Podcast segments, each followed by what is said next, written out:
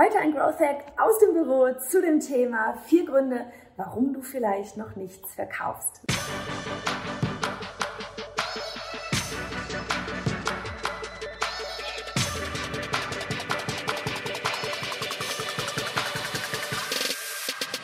Hey, ich bin Johanna Fritz, Haus dieser Show und Gründerin des Programms Online Durchstarten. Willkommen zum Hashtag Online Business Geeks Podcast. Deinem Podcast für Hacks, Strategien und liebevolle Arschtritte, damit du in deinem Online-Business wirklich durchstartest. Ohne bla. Lass uns loslegen. So, wir gehen hier auf vier, ich sage mal, praktische Gründe ein. Das ganze Kopfkino schließe ich hier in diesem, ja, in diesem Growth Hack einmal aus, weil Kopfkino ist noch einmal ein ganz, ganz anderes Thema. Dieses bin ich gut genug. Aber wir fangen einfach mal an mit Punkt Nummer eins. Und der wäre, du bist einfach für alle da oder du versuchst für alle da zu sein und du glaubst, du kannst dadurch auch viel, viel mehr Menschen erreichen, viel mehr Menschen helfen und dementsprechend auch viel mehr Geld einnehmen. Ding ist aber, dass das genau der falsche Weg ist. Du hörst es vielleicht immer wieder mal, Nische, werde spitzer, dein Angebot muss spitzer, du musst dich besser positionieren, ja. Und die Leute haben recht. die Leute haben einfach recht. Das Ding ist, ne, was ich mal gerne nehme für Beispiel, einmal ähm, Fitnesstraining. Sagen wir, du willst online Fitnesstrainer sein, möchtest Fitnesstraining anbieten für die eine Zielgruppe wäre, ähm, beziehungsweise du bist für alle da, ja. Und darin sind aber eben auch Leute, die vielleicht Rentner sind, ja, vielleicht sind sie 70 und wollen jetzt mit Fitness anfangen. Die anderen sind aber Studentinnen und diejenigen wollen auch mit Fitness anfangen, aber die haben, glaube ich, beide ganz andere Hintergründe, was sie für Ziele haben und auch, wie sie dieses Training erleben wollen. Ja, die, die, die Studentin möchte vielleicht das coole Sixpack haben und den knackigen Hintern, während der Rentner vielleicht eher ja, was für seine Rückenmuskulatur tun möchte, um ähm, fitter beim Wandern zu sein und, und einfach wirklich im Alltag fitter zu sein.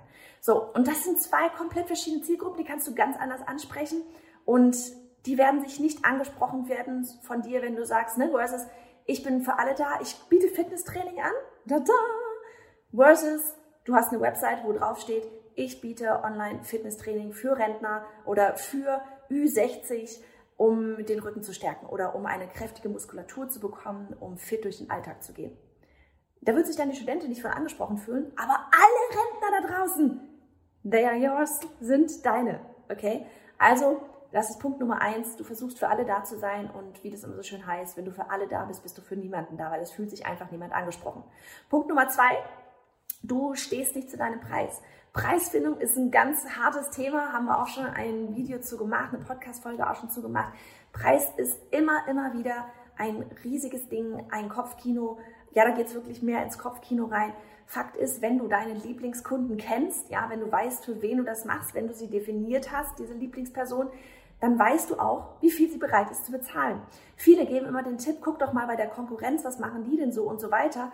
Problem ist aber bei diesem, bei der Konkurrenz mal gucken, was die denn eigentlich so machen. Du weißt nicht, was deine Konkurrenz für Ziele hat. Ja, du weißt nicht, was deine Konkurrenz sich für einen Lifestyle für sich selber und ihr Unternehmen vielleicht auch vorstellt, ja, während du deinen aber kennst, ja.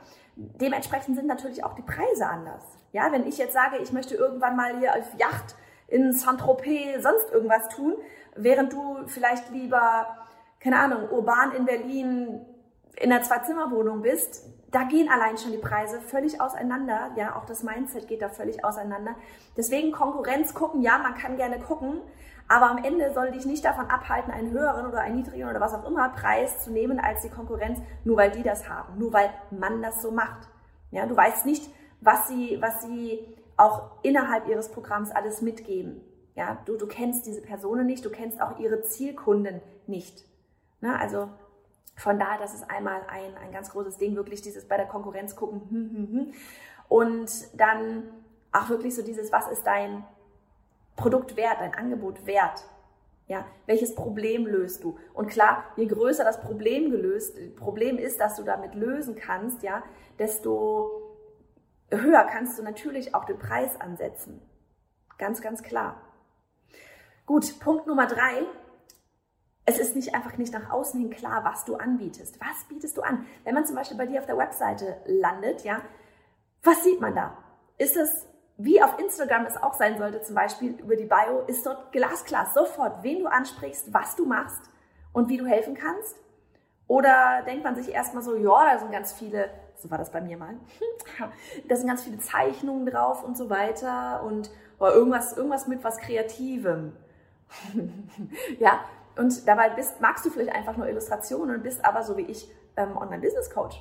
Und das hatte ich tatsächlich mal, dieses Erlebnis. Und auch immer wieder Websites, Instagram-Kanäle mit einem frischen Auge betrachten zu lassen. Ja, vielleicht auch mal von jemandem, der dich noch gar nicht kennt, der nicht weiß, was du tust. Ist manchmal erleuchtend, was die Leute alle denken, was man eigentlich macht. Von daher schreib's glasklar oben rein. Was machst du? Für wen bist du da? Wie kannst du helfen? Okay? Mit welchem Ziel, mit welchem Ergebnis kommen die Leute bei dir auch raus?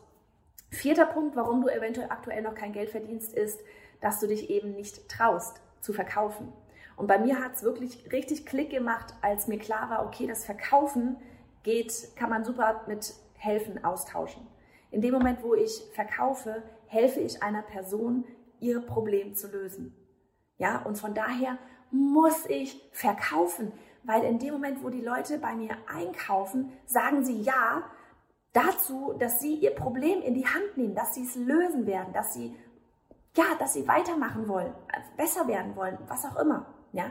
Und gleichzeitig auch für dich im Hinterkopf zu behalten, niemand wartet erst einmal da draußen auf dein Produkt. Du musst es sagen immer wieder wiederholt. Es kommen neue Leute dazu auf deinen Instagram-Kanal, die haben dich gerade bei irgendeinem Post gefunden, die haben keine Ahnung, was du tust.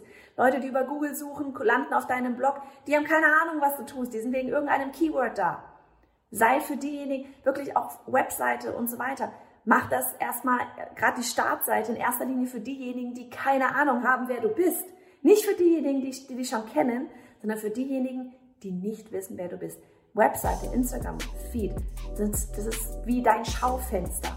Präsentiere, zeige, was du hast, zeige, wie du helfen kannst.